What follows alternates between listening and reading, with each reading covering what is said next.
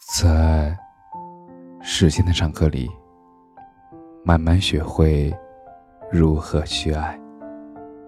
大家晚上好，我是深夜治愈师泽师，每晚一吻伴你入眠。和命运认真，你才能安稳的走过一生。看过很多纪录片。触动最大的当属最后的棒棒。我曾经很向往那种英雄主义的浪漫人生，可是这部纪录片之后，我更加钦佩那些被命运捉弄，却仍然能活出价值的人生。老黄就是这样一位人物。作为家中的第五个儿子。老黄出生时，没能赶上开国大典的隆隆礼炮声，却在襁褓里听见了解放重庆的枪炮声。父亲是国民党政府的教书匠，家里还有十来亩土地，所以老黄一家呀，被划定为地主成分，而母亲只好带着五个孩子住进了茅棚。因此，老黄的成长记忆就贯穿着饥饿、寒冷和恐惧，所以他渴望成家。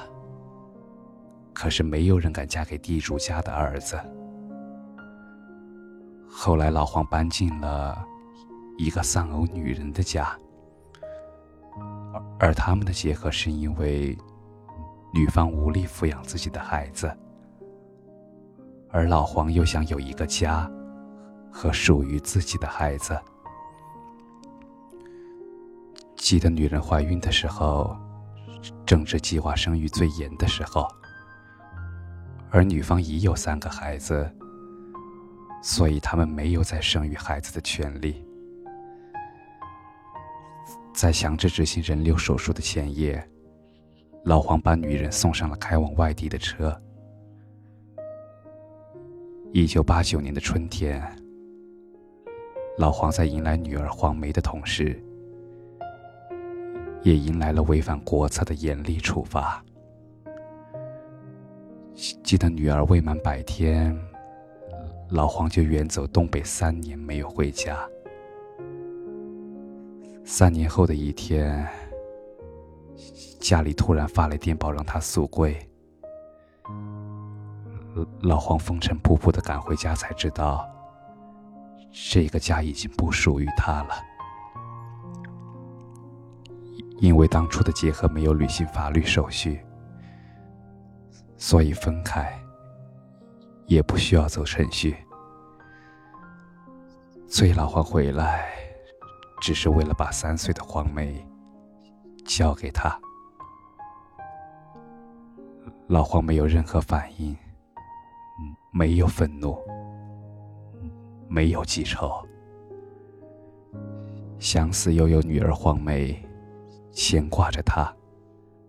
最终，他选择进城挑担子，当棒棒，抚养女儿。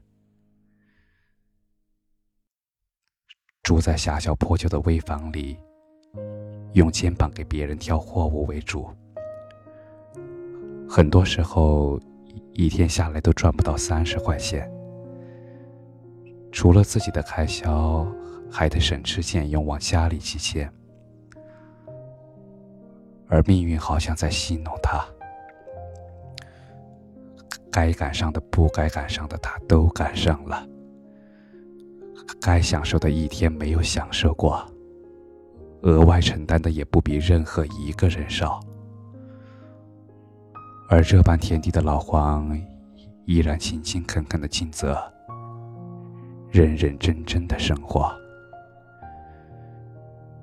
其实很多时候，勇气不是不害怕，而是明白生活中有比害怕更重要的事，还仍然能够坚持下去。正如张小娴所言：“真正的勇气。”其实不是压倒一切，而是不被一切压倒。我记得听到过这样的言论：其实不将就的人生，才是精彩的人生。向高处追求，是一种本能，而能屈能伸，才是一个人骨子里的韧劲所在。在过年前夕，所有人都带着一年的收成，回家和亲人团聚。老黄在外漂泊辛苦一年，当然也不例外。一年到头。奢侈一回，坐个车快点回家总是正常的。可是老黄舍不得，为了省下六块钱的路费，特意绕远坐了一整天的车。而到了女儿家，当着亲家母的面包好红包，发给外孙时，一点也不手软。只是为了不在亲家母面前给女儿丢人。其他挑担子的人年纪大了，全都开始做别的事儿。老黄为了节省钱，犹豫了好久，才花三十块钱买了个带轮子的小车。而学路远就不用，坚持自己肩膀挑。其实老黄这般将就自己。不是窝囊，只是他知道身后有女儿的为期三年，每年十万的房贷要还。为了不委屈家里人，只能将就自己。其实人有的时候是需要在人间烟火中生活的，而那有一种叫责任心的东西，关键时刻。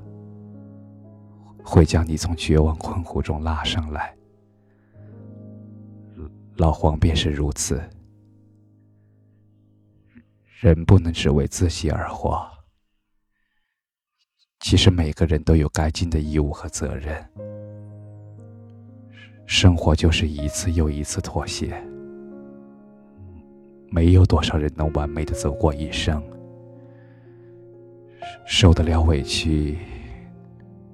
懂得将就，其实都是在给未来铺路。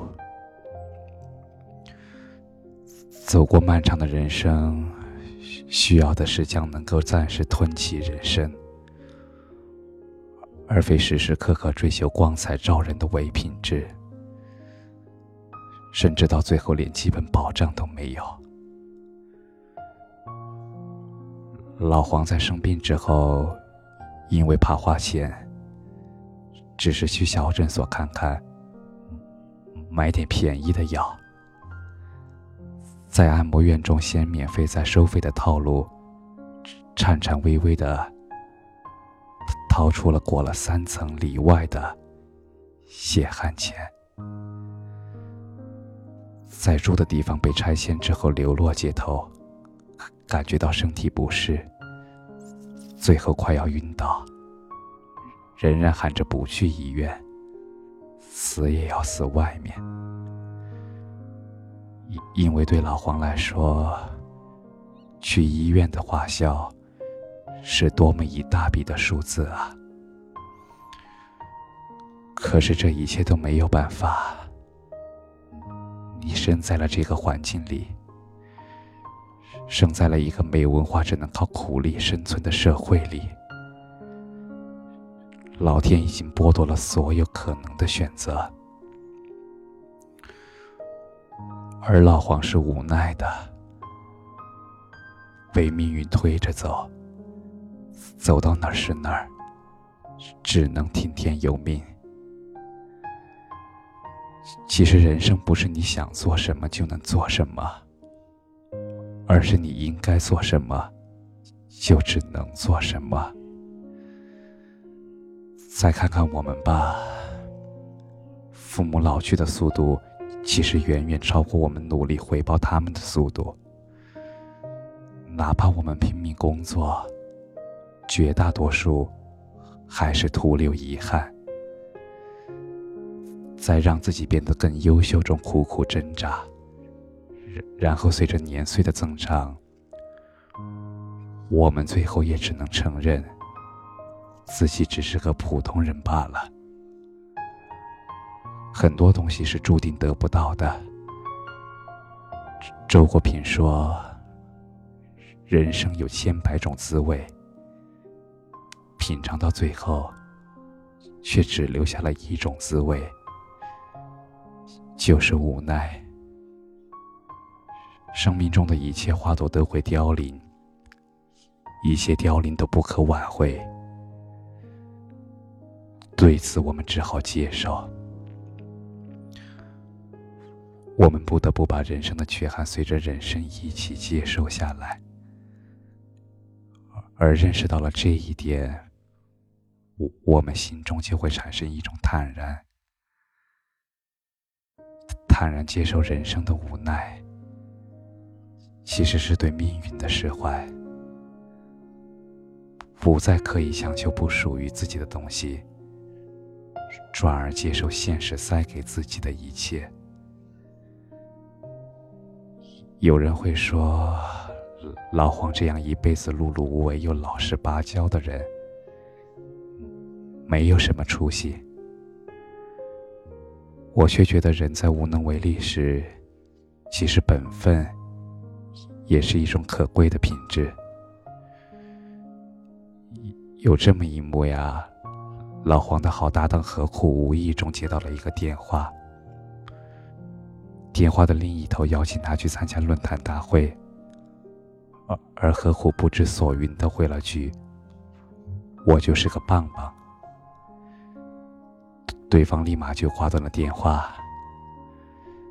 很明显呀，这个职业并不在他们的尊重范围内。而有一次，一一个住户家里的孩子不小心把铁铲掉进了便池里，着急上厕所又拿不出来，而老黄刚好赶上了。对方说用手把它拿出来。给二十块钱。平时爱干净的老黄还是答应了。老黄和搭档合伙说：“棒棒没有地位，不想做了。可是他一做就是一辈子。老黄没有折腾其他出路的资本。”没有文化，也也没有学习其他技能的本钱，只能靠苦力来赚钱。因为家里还有女儿黄梅的房贷要还。什么是本分？既然无法避免，就只有默默忍受，而这才是做人的本分。天才在左，疯子在右中说：“其实我们不是圣人，可是我们会尽本分，而不是由着感情下定义。所以石山，你就高耸的伫立在那里；石谷，你就谦卑的沉默在底下。”其实人都有自己做不到和无法改变的事，我们把自己的能力范围内做好，就是一种价值。其实这个世界总有愿意和命运赌博的人，贪小丢大，走捷径误入歧途，最终搞得家破人亡。而老黄坚守在棒棒的位置，虽然谦卑，却完整的走过了一生。其实人的一生何其漫长，和命运认真，你才有可能安稳的走过这一生。有的人可能不会大富大贵，可是无妨。毕竟，这个世界还是普通人更多一些。